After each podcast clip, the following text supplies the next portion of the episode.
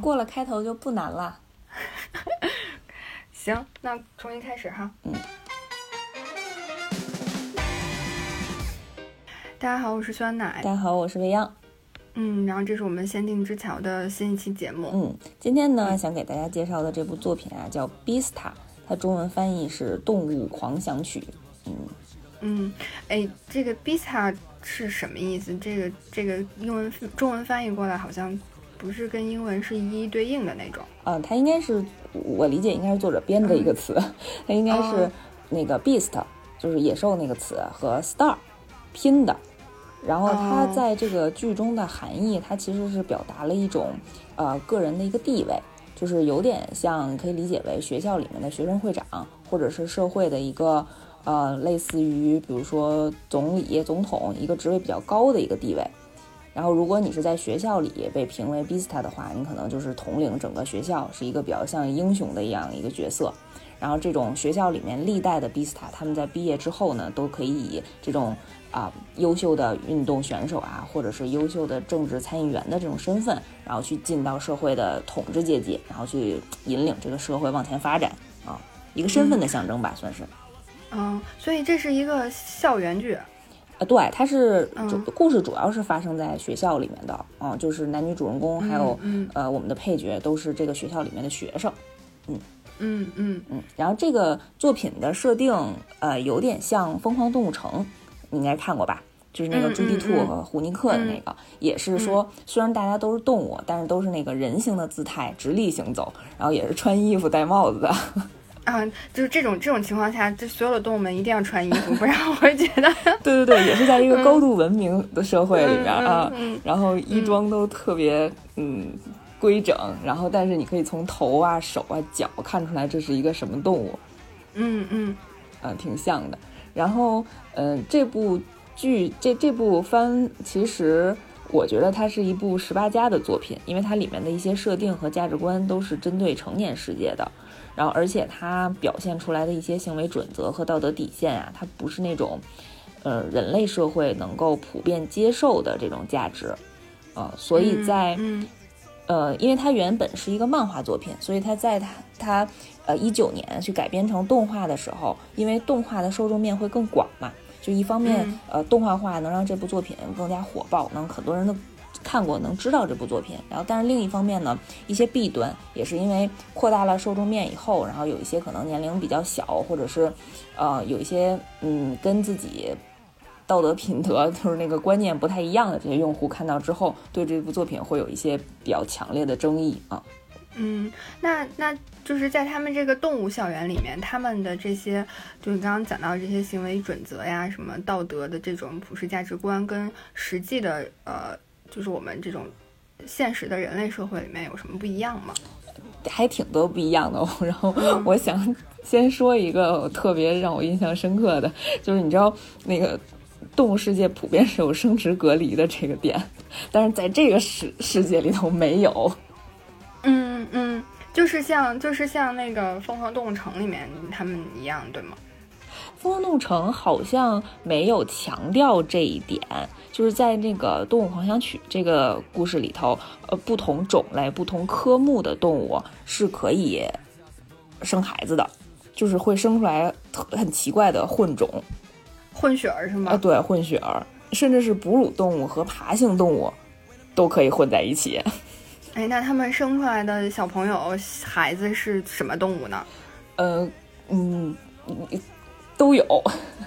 因为可能会涉及剧透，然后所以就不能说太多。然后可能这个这期节目我们更多的是集中在呃动画已经改编的前面大概四五十话的内容里面啊，然后漫画后面的大家可以自己去看一看。嗯，但它不会生出来一个怪物对吗？它就可能只是会生出来一个，就是可能哺乳动物。的那那一只，它没有任何其他什么爬行类动物的基因的显现。嗯，它可能会在你生长的过程中会有一些基因突变啊，或者会长出来一些奇奇怪怪的东西。对，这个也会引发故事后面的一些矛盾和冲突。嗯，那这在校园里面，这些老师，嗯，还挺挺辛苦的，艰巨的。对对对，你还防止早恋。嗯，那个，嗯。但是早恋的故事还挺多的，因为这个故事本身就是好多爱情戏。感情戏还挺丰富的，对，就是虽然说这个学校里边，就是这个学校先讲一下，说这个这个在这个社会里面啊，是这个肉食动物和草食动物是共存的。然后我们当然这个学校里面也都是招收这些学生，就是你可以在学校里看见老虎啊、狮子啊、长颈鹿啊、犀牛啊、鸵鸟啊，呃这些大型的动物。然后你也能看到一些什么花梨鼠啊，然后一些那个。嗯，小型的这种动物，然后他们都是在一起上课的同学，嗯嗯嗯，挺有意思的。然后，嗯，就是特别人性、特别动物性化的设定。动物性化，就是他有一画，我记得画的特意给他们的厕所画了一个特写，就是他们的马桶还会分各个尺寸，就特别大型的马桶圈，还有特别小型的马桶圈，是按编号来的。是吗？那哦，那他们是这马桶都在一个厕所里面，然后就就都在一个那个厕所里面，然后分不同的尺寸，然后动物就找自己的尺寸去上的。对对，可能有叉叉 L 号的马桶，然后到最后可能叉叉 S 号的马桶。嗯，那就是这些肉食动物跟草食动物一起上课，然后一起学习，就是那他们中间会有一些。就是冲突嘛，因为毕竟还是动物嘛，嗯，就是会不会有一些因为就是动物的本能，然后，嗯，对，其实最大的问题就是在于这个吃上。因为就是我作为一个弱小的一个 胆子小的人，我现在想想有点害怕。对，就是你想，你假设你是一个草食动物啊，然后你跟那个自己的天敌在一起生活，其实对，如果我的同桌是我的同桌是一个老虎的话，或者是一只狮子，我就会觉得我这上课我听不见老师讲啥了，每天都在瑟瑟发抖，对吗？对，嗯。然后在这个故事的设定里面，就是呃，肉食动物和草食动物，其实大家都。不能吃肉，啊，就当然肯定是用来约束那个那个肉食动物的嘛。然后，呃，在这个社会规则里面啊，就是你吃肉，你肯定是重罪，就是你是犯法的。然后，但是因为这些动物们，他们对于味道啊和营养啊都就是标准要求的还挺高的。那他们这些肉食动物怎么办呢？它其实有点像咱们呃那个人类社会里面做的那种假素食。就是用豆腐，哎，对对对，用豆腐做成那个，就是汉堡肉啊，还有做成那些牛排什么，但是都是用豆腐做的。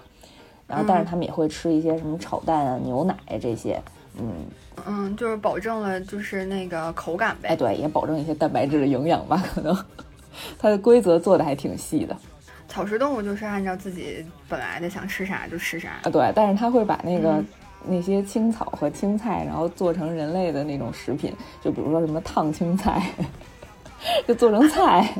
然后什么甜点之类的，然后豆浆之类的也都会有。嗯，这这个这个世界里面，这些动物的厨艺都还挺高超的。对，就跟那个就跟人类社会一样，那他们在学校里，因为都是住校，所以一日三餐都是学校的食堂管，也比较好控制。嗯嗯，哎，那他们也穿校服吗？穿校服。啊，就是还挺挺有意思的，就是也是型号不一样。他们得是就是那种量身定制的吧，因为每一个动物的那个形态就是形状都不一样。嗯，基本上那个尺寸呀，还有那个样式是有规则的，但是因为那个不同的动物，它那个尾巴可能位置不太一样。这个怎么办呀？然后这个这个里头设定也挺逗的，说是。同学自己就是学生自己，然后你回家以后根据自己尾巴的高度，然后你自己剪一下就行。就是原本的校服里头可能不给你做尾巴的地方，就是剪一下，然后把尾巴露出来，是吧？对。那这个那那也算是定制化校服了。对，就是校园的那个还挺人性化的。然后这个整个场场景啊，故事场景就是发生在这么一个理论的校园里。嗯。就是说到这个动物拟人化，我就想到，其实，在二次元这个圈子里面，有一种兽人文化，你听说过吗？兽文化也可以。我我听说，我我只听过半兽人 就是野兽的兽啊，怪兽的兽。然后这个其实是呃源自于欧美国家的动漫里面的，就是以及日本的很多动画和漫画里面相关作品，然后甚至中国的神话故事里面都有这种兽人文化，比方说人身兽面的一些神话，一些神，嗯。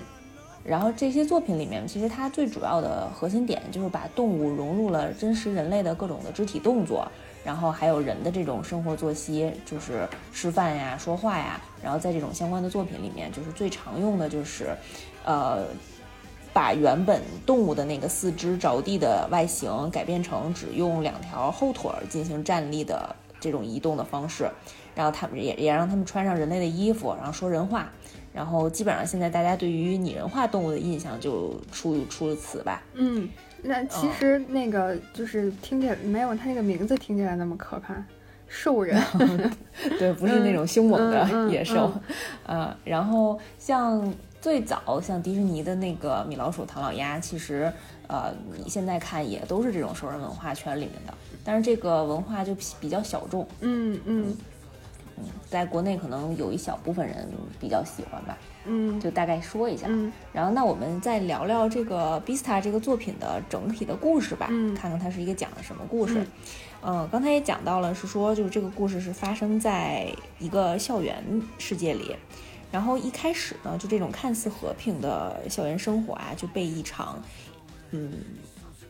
暴力犯罪所打破了。这其实不是一个校园剧，是一个。侦侦探剧对吧？查案的是一个校园剧，只不过一开始比较血腥。嗯，呃，故事一开始呢，就是讲我们这个学校里面的戏剧社有一个社员是一个呃公的羊驼，然后他有一天晚上被一个不明的动物吃掉了，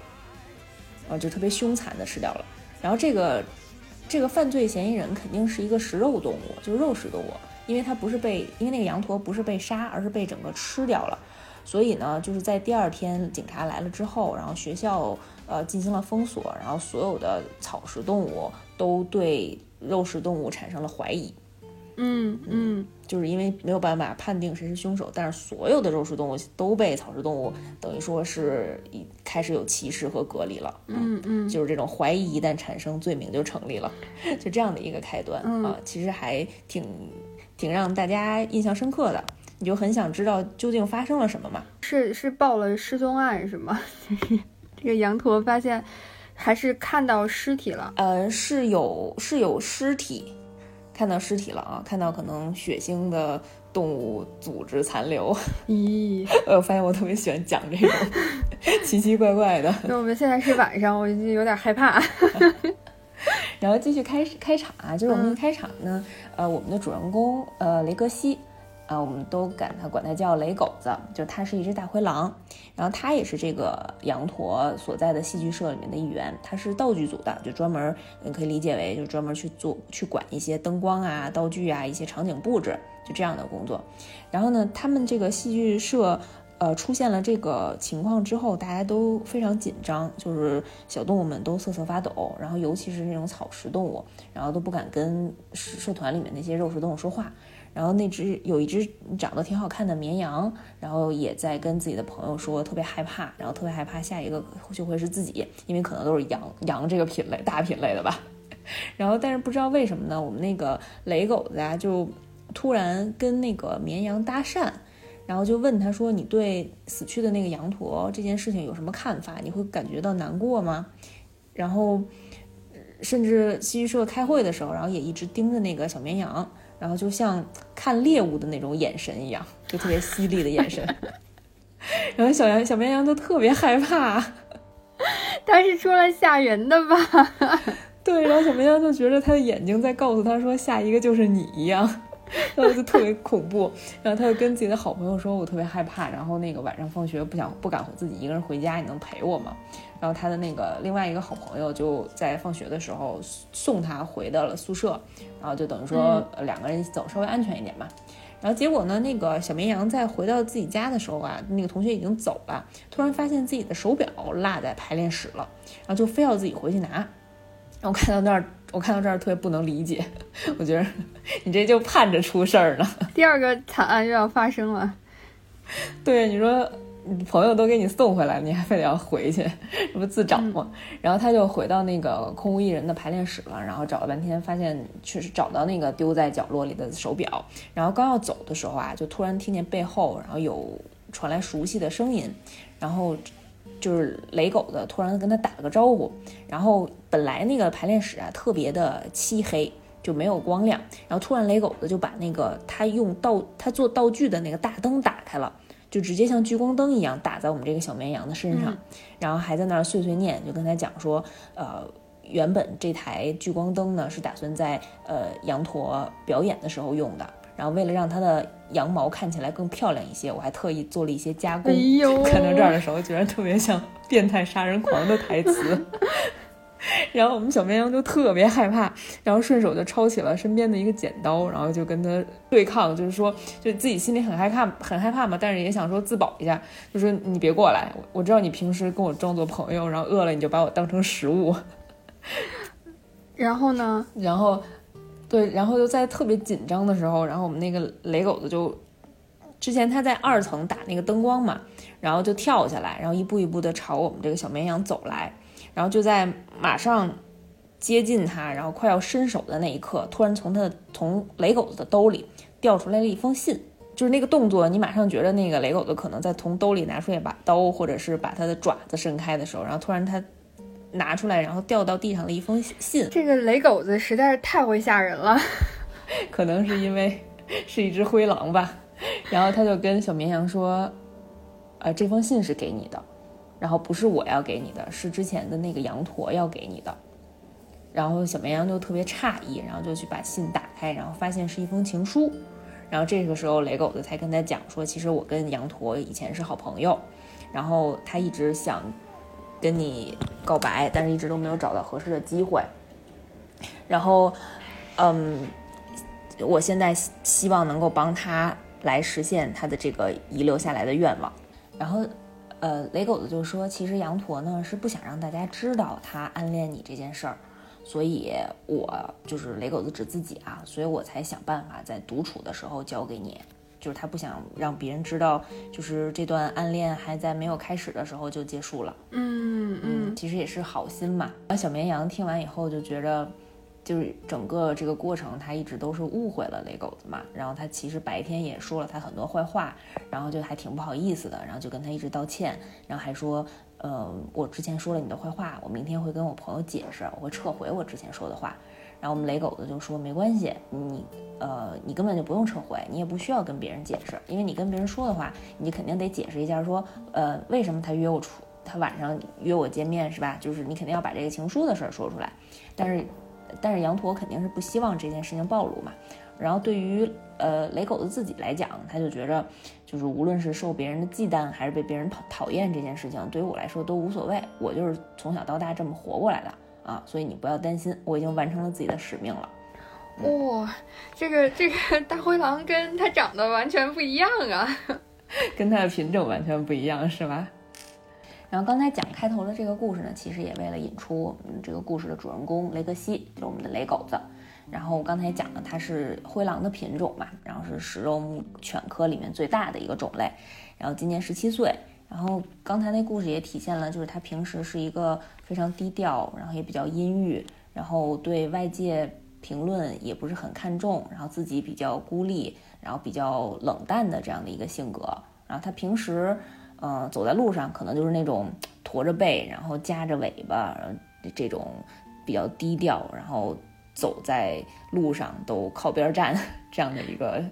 行为，这要是在那个动画片里面，如果我们看那个动漫的那个作品的话，就是是一个活生生的一个大写的夹着尾巴做人，对不对？对。然后其实我们雷狗子平时呢，呃，兴趣爱好呢就是喜欢看一些悲剧，因为他自己会觉着感同身受，会让自己的内心更加平静。然后其实他自己虽然表面上是一只凶猛的大灰狼，但是内心还是非常呃和善，也非常。敏感的，嗯，然后他最喜欢的小动物呢是昆虫，为什么呢？因为昆虫就是昆虫这种生物啊，你在不不给它加以危险的情况下，它是不会对外界产生警戒的。哦，这就但是其他的动物，比如说一些草食动物，在看到肉食动物的情况下，你就会天然的散发出那种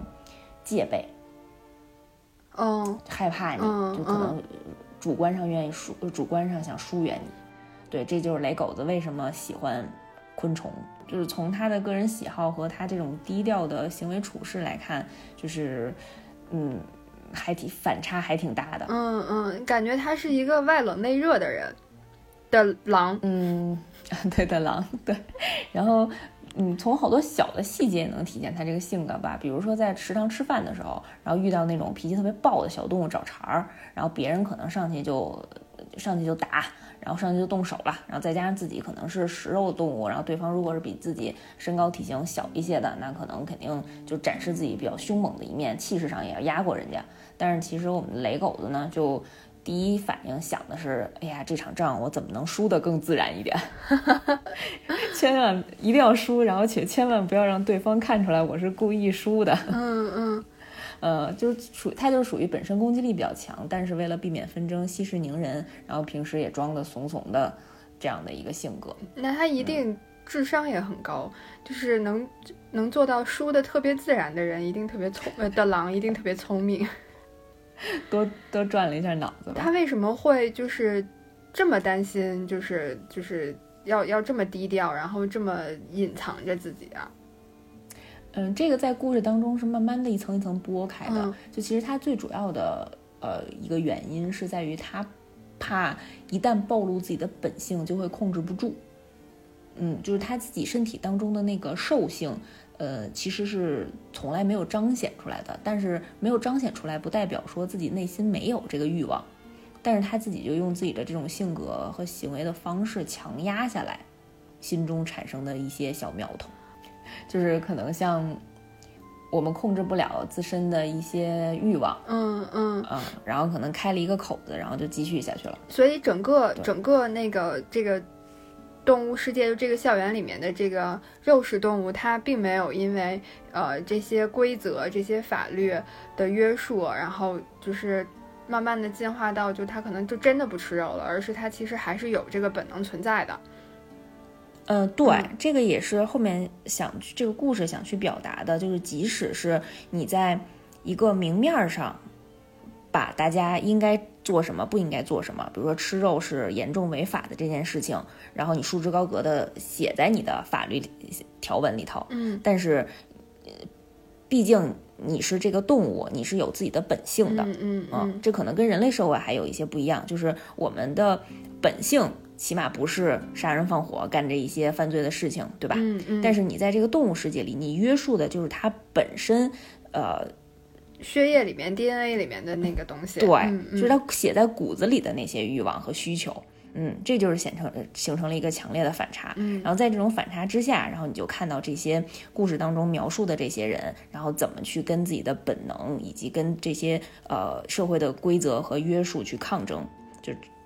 讲了很多很挺深的东西，嗯嗯嗯，然后我继续往下顺这个故事啊，然后我们这个雷狗子啊，就这种装怂的。性格啊，被他们社戏剧社的一个社长，他的路易前辈，就比他高高年级高一年级的这个前辈发现了。然后这个路易前辈简单介绍一下呢，他是社长，他是这个学校的一个当红演员，他属于那种一站在舞台上，然后全场的气氛就会被他呃镇住，然后包括观众和幕后人员，然后跟还有他的同僚都能感到他强大的气场，就是为他心醉心旷神怡的这样的一个人。就是很有魅力，嗯嗯。嗯，然后它就是属于那种，因为啊，对不起，忘了说，它最重要的，它是一个它的品种是鹿，然后是一个男性，就是一个公鹿的品种，嗯，对，然后它就是属于食本身是食草动物，但是对自己要求非常严格，然后无论是从学业，无论是从啊体育，然后还是。各个方面，他都争取要做到最好，希望让自己在，呃，文明社会上站到顶点。就是虽然我的品种不是食肉动物，不是在食物链的这个顶端，但是我要通过自己的努力站上来。嗯，是这样的一个角色，我还挺喜欢我们的陆毅前辈的。虽然有的时候因为压力特别大，然后还挺累的活着，然后。有一次呢，我们的陆毅前辈就让雷狗子帮自己放哨，因为他想晚上，呃，帮一个呃临时替换的演员排练，因为他们隔几天就有一个学校的公演，非常重要。然后之前那个羊驼死了之后，然后他要演的那个角色就临时替换上来了一个小动物，然后他就陪那个小动物排练。然后白天没有时间，就只能晚上去他们那个礼堂去借用那个场地。然后呃，我们的陆毅前辈呢就请雷狗子帮他去呃守门儿啊，就帮他看着点儿，别有那个教导员，然后晚上过来轰他们。然后我们雷狗子在守夜的时候啊。然后自己本来孤零零的在那儿坐着，然后看天还挺好的。然后他自己也比较享受，因为可能是狼吧，就非常享受自己晚上，呃，在那黑夜当中，然后独自一个人的这种生生活的感觉。这个时候呢，他突然闻到了一个食草动物的气味，就是尤其是在晚上，然后狼它的嗅觉又特别灵敏，嗯，然后雷狗子的本能呢，又使它就是向那个食草动物冲了过去。然后就黑暗当中什么也没看见，它就给人扑倒了。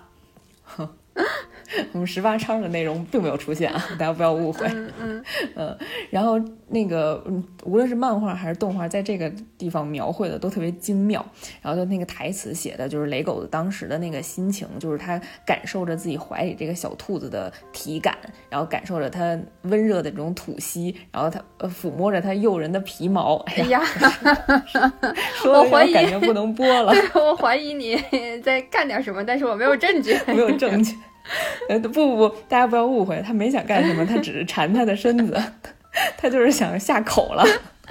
所以就 是是他其实也是在晚上的时候放松了警惕，放松了意识，然后一下子就扑过去了。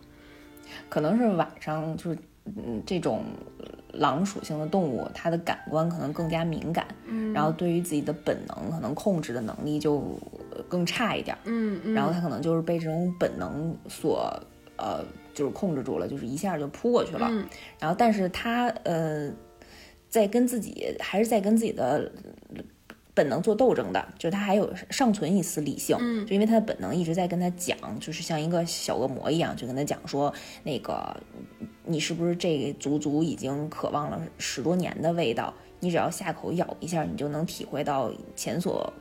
前所未有的愉悦什么的，嗯嗯，啊，但是他的理智还是控制他还没有张嘴。然后这个时候突然，他那个跟他一块来的，呃，那个跟陆毅前辈一起去排练的演员，嗯嗯，他的另外一个同学就叫他，就说你干嘛呢？你不是给我们看门的吗？快过来！然后就这个时候，就是雷狗子就突然清醒了一下，然后就松了一下手，然后他怀里那个小兔子就借机就逃跑了啊。然后雷狗子就回去发现就是。那个陆毅前辈跟这个同学排练的时候受伤了，然后之后他就帮他就是回去，然后呃嗯后面就另外一段故事，这个就大家自己看动画就好了。主要是刚才讲的这一段为什么要着重去去讲一下呢？就是这个他当时扑倒的在怀里的这个小兔子，其实是我们故事的女主角啊，还是个 这是还是一个女孩儿，对，是一只母兔子，这是我们。呃，这个那你刚刚一定在做什么？难忘的一次初次，难忘的一次初次相遇。嗯，然后那那那个那小兔子逃跑之后，就是呃，有后来再见到这个大灰狼吗？有，其实没多久，好像转天我们的这两个男女主人公就又相遇了。因为第二天的时候，因为雷狗子他是道具社的嘛，呃，他是话剧社道具组的嘛，然后他就呃。要去去借一些鲜花去布置他们整个的场景，然后他就去了园艺社，然后结果发现，在园艺社的那个干活呢，干活的那个管理员呢，就是他昨天扑倒的那个小兔子，因为他是从背后扑倒的人家，嗯，就是所以那个雷狗子认出他来了，但是小兔子那个时候，因为可能兔子在晚上视力是不太好的，他没看见。哦，所以他就以为是一个正常的同学，然后但是雷狗子当时就懵了，就慌了。说怎么办？说这个这个，我昨天对他做了这么不好的事情，因为他可能在扑倒的时候就是让他受伤了，就可能在胳膊上划到了，呃，爪子可能太锋利了，划破了。对，然后他就看着自己差一点儿要伤害，然后甚至可能差一点儿要杀掉的自己的同学，然后自己就是特别尴尬，就是场面一度尴尬。但是我们那个小兔子，我们小兔子叫小春。我们这个小春呢，呃，性格特别呃性格挺好的，就特别开朗，然后也特别乐观的，就跟他讲说，那个你帮我把这些花盆端到哪儿，然后我就同意把这些花借给你。嗯，然后雷狗子就咬了咬牙，然后本来不想问，然后但是没忍住就问他说：“你那个手怎么了？”就他其实自己明知道那个手是他昨天晚上划破的。然后我们小兔子就想了一下，就说：“那个，嗯，没事儿，我昨天晚上可能做了一个噩梦，我已经不记得了。嗯，就我今天还要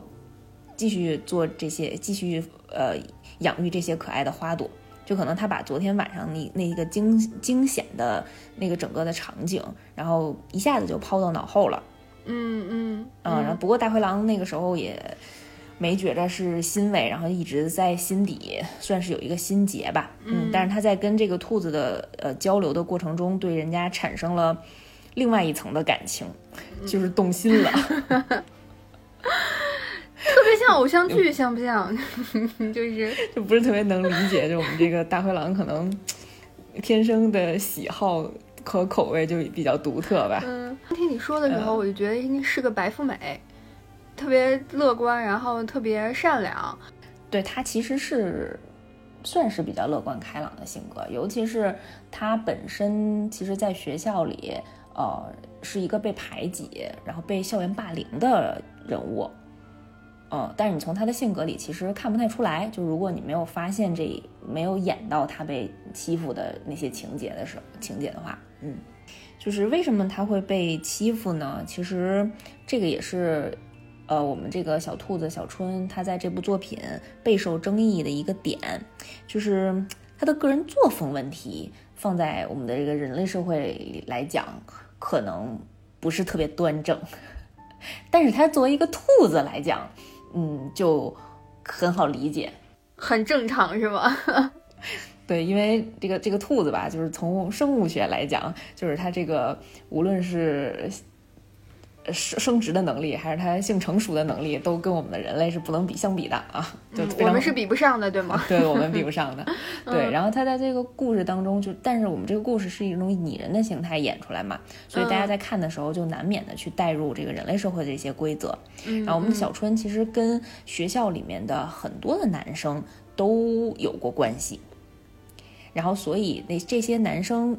有的人是有女朋友的。所以这些有呃这些女朋友，这些所谓的女朋友们就经常来欺负小春，因为觉着是小春勾引的别人。但事实上呢，其实是，呃，这些男生看到小春这么可爱，然后性格又就是比较爽朗，呃，比较乐观爽朗，然后就是主动去主动去接近的，就觉得他自身就觉得看着他就特别想保护他。嗯，小春跟其他的跟很多男生都有过关系，这个是。是是传闻，还是说就是真的有有证据，然后有实际发生的呀？呃，是实际发生的，因为可能他不需要证据来去呃解释，就是小春也接受这件事情，而且他也不会说藏着掖着。那他为什么要跟这么多人发生关系呢？他首先他不是主动的，嗯嗯，因为可能前面次数多了，然后后面就习以为常了。但是为什么像像你问的，就是他为什么会做这些事情？就是他在这个故事当中，他的角色是一个弱者的定位。然后这些雄性，尤其是比他体型大，然后比他看上去就生猛，然后他就是你一看到这两个人在一起，肯定我们的小春就没有什么反抗能力的这样的一些雄性来去找他的时候，他选择的就是接受，就是顺从。对，就是顺从，就可能他以他的视角，他没有办法，也没有能力去反抗，嗯嗯嗯，给他带来的这些事情。那他不能报警吗？嗯，他不能告诉老师吗？哎呀，这个东西就有你情我愿的 关系在这里面了。呃，但是小春有一句有一句台词，可能能解释这个原因。就他自己曾经提到说，他只有在跟呃这些男生发生关系的时候，能够感觉到自己是作为一个女性被平等的对待。那其他的时候，他更多的是从别人的眼光当中，觉得是看待一个弱者，或者是看待一个食物。嗯，我大概好像能感觉到他为什么要说这样的话，但是我还是觉得他以后可以试试报警告老师的这样的方式。呃，反正小春这个人的那个争议性还挺大的。然后跟他有一个鲜明对比的是我们另外的一个角色，这个另外的一个角色是一个也是一个狼的品种，然后是一个女性，然后我们就可以管她叫狼狼妹，狼妹妹。嗯，那是跟那个雷狗子是一家人吗？呃，不是一家人，是另外一个品种的狼。哦，嗯，因为因为雷雷狗子的身世还挺特殊的，我们就不在这儿剧透了啊。嗯，我可以。小剧透一下，嗯，就是雷狗子是一个混血，但是他现在的外形只体现出来自己是一个灰狼的样子啊，具体是什么跟什么混的呢？我就留一个悬念。嗯，然后我们这个狼 不是，我们这个狼妹就是属于就特别喜欢雷狗子，然后他跟雷狗子在一块儿的时候，经常也跟雷狗子说，呃，咱俩是同类，然后。就是同类之间相处应该更容易吧，然后彼此之间也会更容易理解。嗯，然后他就是以这种同类之间的这种羁绊和这种关系，然后经常去主动的去靠近我们的雷狗子，然后之后再跟呃之后再发现我们雷狗子跟这个小兔子小春，然后有一些不清不楚关系的时候，然后自己心里也特别气愤。嗯，是这样的一个角色。嗯，所以是个三角恋。呃，你说到了一个非常关键的点，就是这部片子吧，还有一个特别大的特点，就是他们的关系非常乱。就刚才说到了四个主要的人物，然后他们四个之间都有关系啊。那那个小春跟陆也有关系？小春跟我们的陆毅前辈还真的有关系，就是在小春和雷狗子嗯没有进一步。呃，发展感情的时候，嗯，然后雷狗呃那个小春和我们的陆毅前辈是有直接的床弟关系的，哦，所以他们草食，所以他们的草食类的动物也这样，就是欺负弱小，对不对？他可能没有欺负弱小，我就记得当时那个陆毅前辈跟小春说话的时候，还还跟他讲说，呃。就是温柔、善解人意、不刨根问底，是你的一个很大的特点。哎呀，这么说好像感觉也是有点像欺负人的样子呢。对，这怎么听着像 PUA 呢？那蒙小春，哎呀，就是反正这四个人之间呢，嗯，你随便排列组合一下，然后也都是可以讲讲几段非常有意思的故事的。啊，那雷格西跟陆毅也有吗？哎呀，雷更新跟陆毅可能在我们的同人文化、同人圈里面有很多人特别支持。就当时很多那个动画的弹幕就在说，呃这几个人、这四个人里面，你随便找一个人，随便找两个人站在那儿，然后你第三个人过去，都会觉得自己是一个灯泡。很乱，反正很乱就是了。但是这个这个关系乱啊，不是这个剧重点表达的。也也不是我爱看的一个点啊，我一定要强调一下。我当时看的时候，我就脑海里回荡着呃，Hebe 田馥甄的一首歌，然后那个歌叫《Love》，里面的经典台词就是“我爱你，你爱他，他爱他，他爱他，他爱他 ”。我可以理解了，我可以感受到到底有多乱了他们的关系。然后刚才说了这个关系非常混乱的四个人啊，这不是我主要想说的，其实还是想说，就是作者想通过这四个人表达的一些观点，嗯，就是就是这四个人呢，嗯，除了是两男两女以外，然后其实他们随便挑出来两个人自己身上都有一些共通的共通的特点，嗯，就是我们可以把它分成，呃，生理特点。和心理的特点，嗯，然后比如方说我们的雷狗子，它在生理这条线上，它是一个呃强者，嗯，它是一个优有优势的品种，对吧？它是一个肉肉食动物，但是它在心里，它选择的是啊逃避，有一些事情也是被动的接受，嗯嗯，对，它是让自己压抑，然后让自己呃顺从，然后让自己。一定要呃隐忍，就是在我们的规则之下是守秩序，然后不要起冲突这样的一个心理的状态。嗯，就是过度的回避。对，然后但比方说我们的狼妹，然后跟雷格西一样，同样是肉食动物，但是它在这个社会当中生存的方式，它选择的是顺势而为，它会利用自己的呃种族的优势，利用自身的优势，比如说因为它本身长得也很好看，利用它的外表，利用他的呃强健的体魄，然后利用他等等的一些高超的一些技能，他会为自己争取到更多的资源，他甚至是。呃，会会借用自己跟雷狗子是同样的一个大的品种的这种动物，然后能能更加的接近它，嗯嗯，就是嗯，充分利用自己的特长、自己的优势。然后那另外两个人，比如呃小兔子小春，他在生理这层面，它其实是弱势的，对吧？它是草食动物，啊，但是它呃同样它在心理层面，它也是弱势的，它选择的是被动的接受。是不抵抗，是来者不拒，嗯嗯，对吧？所以这个是很多人争议的地方。呃，虽然到故事的后面，当他在面临生死攸关的危机的时候，然后他在反思了自己这一生之后，然后果断的选择了去最后一搏。就虽然当时希望非常渺茫，他也觉得自己可能就马上就要死了，但是他还想最后再争取一下，嗯，还是想逃出去。嗯，当时看的还挺感动，但但是他在前期表现出来的一直都是这种被动的接受啊，接受这个社会带来的呃，无论是欺凌还是暴力，还是异性给到他的这些压力，嗯啊嗯，然后但是我们的路易前辈，我很喜欢的路易前辈，虽然他也是草食动物，他是一只鹿，然后但是他选择对抗这个社会的方式，他就是反抗，他就是努力争取。他不局限于自己本身种族给他限制的这个枷锁，嗯，然后他选择用呃自己的聪明才智和自己努力的拼搏，然后往上走，然后争取作为一个呃更加优秀的人，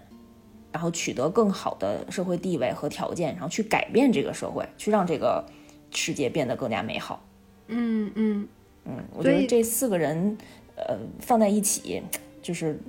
冲突和对比还挺强烈的。嗯嗯，就可以看出来四种，就是呃，在面对一个同样的规则下，他们怎么样去选择跟规则共处的这样的一个方式。都说其实规这些规则都是为了保护弱者去制定的嘛，都是去约束强者的嘛。嗯嗯。但其实，嗯，在不经意间，强者也变成了弱者。对，因为。嗯，如果你要遵守这个条件的话，其实你是抗拒自己的本能的。嗯嗯啊，然后我们的弱者只需要在我们的这个规则下，嗯，正常的生活就好了。嗯嗯嗯。如果这个约束力足够大的话，但是你知道很多事情，呃，光靠就纸上谈兵是很难约束的，要不然怎么会出现羊驼被吃掉了这样的情节呢？对对对，然后我就我还想问，就是。也有没有别的动物也也是这样，就是被吃掉或者莫名其妙的就消失了，特别是草食动物。嗯，会会有一些其他的犯罪的案件，然后但是故事里没有去明说。但是当时我记得故事里面有一个让我印象特别深刻的情节，是雷狗子有一次在跟自己的同学，然后去校外活动的时候，经过了一个叫黑市的地方。这个黑市是干什么的呢？这个黑市啊，其实就是。嗯，贩卖动物、贩卖这个动物肉的地方啊，就是是他们的那个黑市的消费者都是食肉肉食动物，肉食动物，哎，对对对。然后里面的这些肉呢，呃，不一定是肉食还是草食，反正就是能吃的肉。然后这些肉的来源啊，就是属于像医院或者那种殡仪馆，就是偷偷提供的。然后对于这件事情呢，就是上面也是属于，呃，赌不如输的这个策略，这个这叫什么？嗯，啊，然后我们就默许嘛，就这个东西就睁一只眼闭一只眼了。也是，你说就是他本来就是得吃肉，但是你不让人家吃肉也挺残忍的。嗯嗯，对。然后我印象特别深刻的这一段，就当时他们在经过这个黑市门口的时候，然后有一个。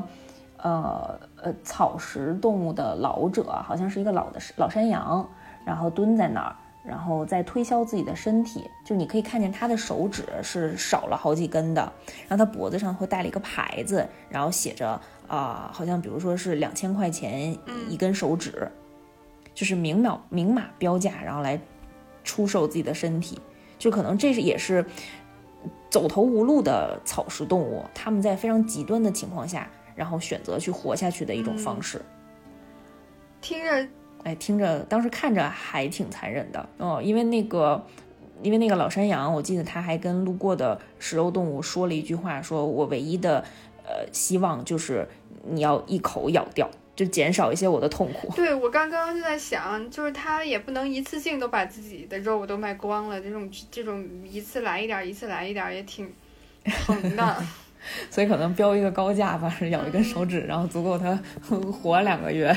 嗯，哦，这就哎呀，就说到这个，我就在想，世界上到底有没有那种，就是呃，有一种规则能够让所有人都能够。都能够特别幸福的生活的，太理想了。你这个是乌托邦的一个顶级了。你你编一个故事吧，自己创造一个。嗯，我那我好好想想，嗯，就编一个乌托邦出来。哎，我就听到那个老山羊的故事太难受了。嗯，那那说点好好受的。你讲讲这个故事里面那个比较有意思的地方。呃，就是其实他故事里面刚才也讲了，大家的呃青春也是这些同学都是发生在校园里面嘛，然后也有很多这样青春期的这种恋爱的故事。嗯，就是每集都充满了这种恋爱的酸臭味。所以其实你嗯不去。想那些就是讨论人性那些污垢的地方，然后你把它当成一个恋爱翻看，也是非常有意思的。嗯，呃，因为它的这个动画，呃，这个作品它的动画做的非常的精彩。这个动画的制作公司是那个 Orange，就橘子的那个词。然后他们这个公司就是以特别成熟的三选二的技术，然后闻名业界。之前有一个大名鼎鼎的那个《宝石之国》那部作品，也是他们公司做的。三三三选二是什么？就这每个字我都听得懂，他他们仨搁一块儿我就不知道了。就是简单来说，就是用三 D 渲染成二 D 画面的那个意思。就是先用三 D 建模，然后再通过一些手绘的修正啊、贴图，然后去做卡通渲染的效果，然后可能去去填充一些背景，嗯。因为它整个这个部动画本身还是呃二 D 画面为主的，嗯哦，那但一般的就是那种所谓的什么三 D 动画，就是它建完模，它也是用它是用三 D 的方式去填填充涂色什么渲染之类的吗？就是它那个效果会跟二 D 就没有二 D 的手绘的那么精致了，对吗？呃，三 D 也可以做的非常精致，就这个技术问题比较深。我给大家推荐一个 B 站的博主啊，叫虚空之翼，它里头有一篇那个呃，有一个有一个视频去讲这个三 D 技术和二 D 技术怎么在动画当中的一个互相的穿插和运用啊，他那个讲的比较好。嗯嗯，技术我不太懂。刚刚说到有好多特别好玩的故事，就是我不太想听那个酸臭的恋爱，能不能讲点别的有有意思的故事？我给你讲一个特别逗的一个片段，呃，就是当时有一个小小插曲吧，然后那个呃小插曲讲的是雷格西。他有一个同桌是一只母鸡，讲了他的故事。就是他们学校啊是按那个姓名的呃字母的顺序去排座位的，所以就是肉食动物和草食动物就是互相穿插着坐。然后雷克西的那个同桌是一只母鸡，然后那个母鸡呢不是特别喜欢雷克西啊，就是你身边坐一个你的天敌，你可能也不是特别喜欢他。然后他就是一般上课的时候就不给他好脸色，然后雷克西跟他说话，然后他也不听。嗯，但是他说，怪不得雷克西得 隐忍了，抑郁了是吧？对。然后，但是那个母鸡有一天发现了那个雷格西雷狗子的一个秘密，就是他发现他每周三吃的那个三明治里面加的那个鸡蛋是自己自己下的蛋，就是他们这个学校就是呃母鸡这种生物是可以给学校提供鸡蛋，他们有这样的打工的机制。哎，这这不算雇佣童工吗？这不算非法雇佣童工吗？哦，他们十六岁以上了，对吗？呃，对。然后反正学校是给钱的。嗯嗯，给钱多吗？嗯，不知道，不知道他们这杠杆是怎么安排的。但是因但是因为那个这个这只母鸡，它是知道自己的那个下的蛋每天是在安排在星期几供应的。嗯，所以它就知道那个雷格西每星期三吃的那个三明治里里面的鸡蛋是它的。为什么呢？就是他为什么在特别在意这一点呢？因为雷格西跟其他的同学聊天的时候啊，然后就跟给他们推荐过，就是他每周三的这个三明治里面的鸡蛋，他觉得觉得味道特别棒。他同学还特别奇怪，就是问他，嗯，鸡蛋不都一个味儿吗？然后他说，嗯，说不出来，但是就是不一样，就这个口感，就这个感觉，就这个味道啊，就觉得这是一个高级的鸡蛋，跟其他几天都没法比。这雷狗子还是个美食家。对一个品鉴家。然后我们这只母鸡就特别高兴，然后就心里特别激动，就觉得自己的工作和自己的产出得到了特别高的认可。嗯，然后他就更加的努力去对待这份工作了。嗯，然后就每天回家好好学习，然后也锻炼身体，就是希望让自己的那个体质变得特别好，然后下的蛋都有更加有营养了。然后甚至他拒绝了他好朋友的邀约，就他好朋友有的时候会邀请他，比如说晚上没事儿出去唱个歌、看个电影，然后他说不行，我我要回去下蛋，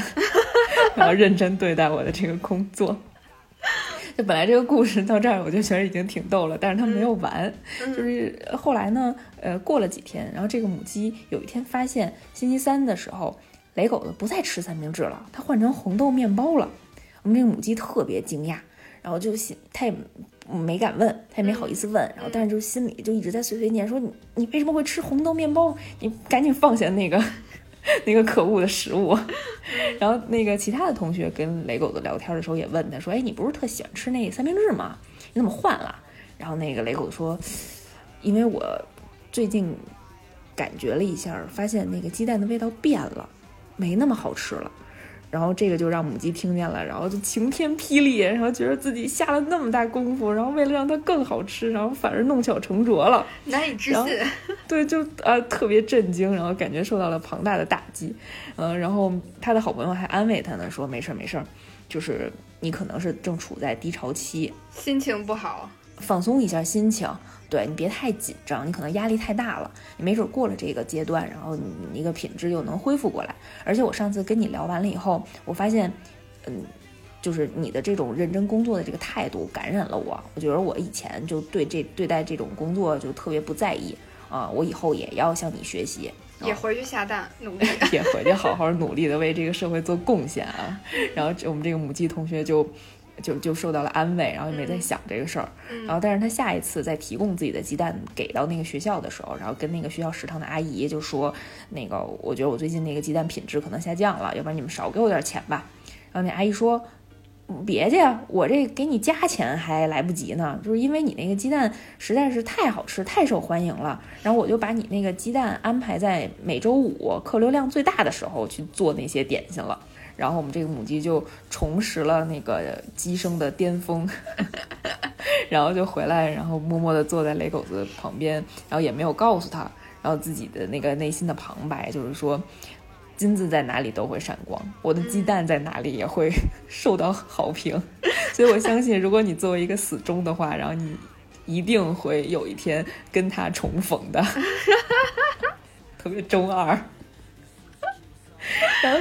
那个，因为我们的这个这个漫画的作者呀，我们这个呃作者他平时特别喜欢戴一个鸡的头套去出席一些公共的呃采访啊这些事件，然后所以好多人都说他在描绘这篇文章的时候，其实映射了自己心里的内心，就他其实对于自己每一个观众都非常的每一个读者都非常的重视，然后他希望用自己的努力，然后为大家呃提供更好的作品，嗯，因为这部作品是这个作者。第一部长篇漫画，就这个作者是一个女生，是一个小女孩，她才二十多岁，哦，嗯，二十六七岁吧，现在，嗯，就已经取得了这么好的成绩了，就是还挺挺有天赋的。哦，你不说她是女生，我没想到是一个女女女女作者画的这样的一部这样是吧？就是这个女孩子对那个动物世界都还挺挺了解的，以及对这个整个这个社会反映的一些问题，对，就感觉。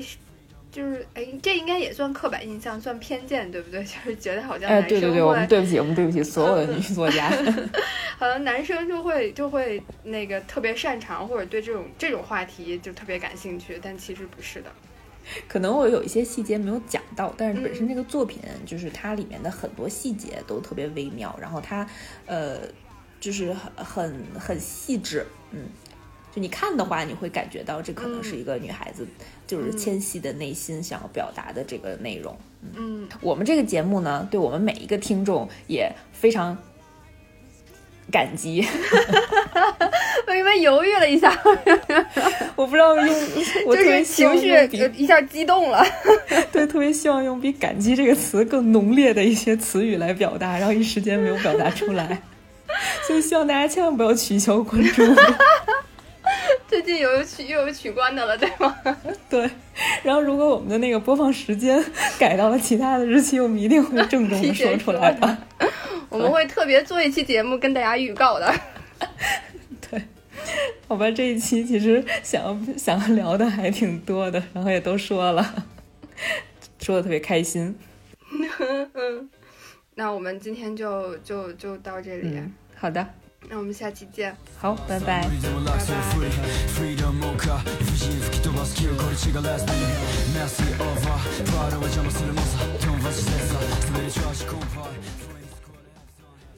快问我什么是三选二？哦，对不起，什么是三选二？我是昨天问来着的，对吗？对。这可以当花絮。对不起，对不起。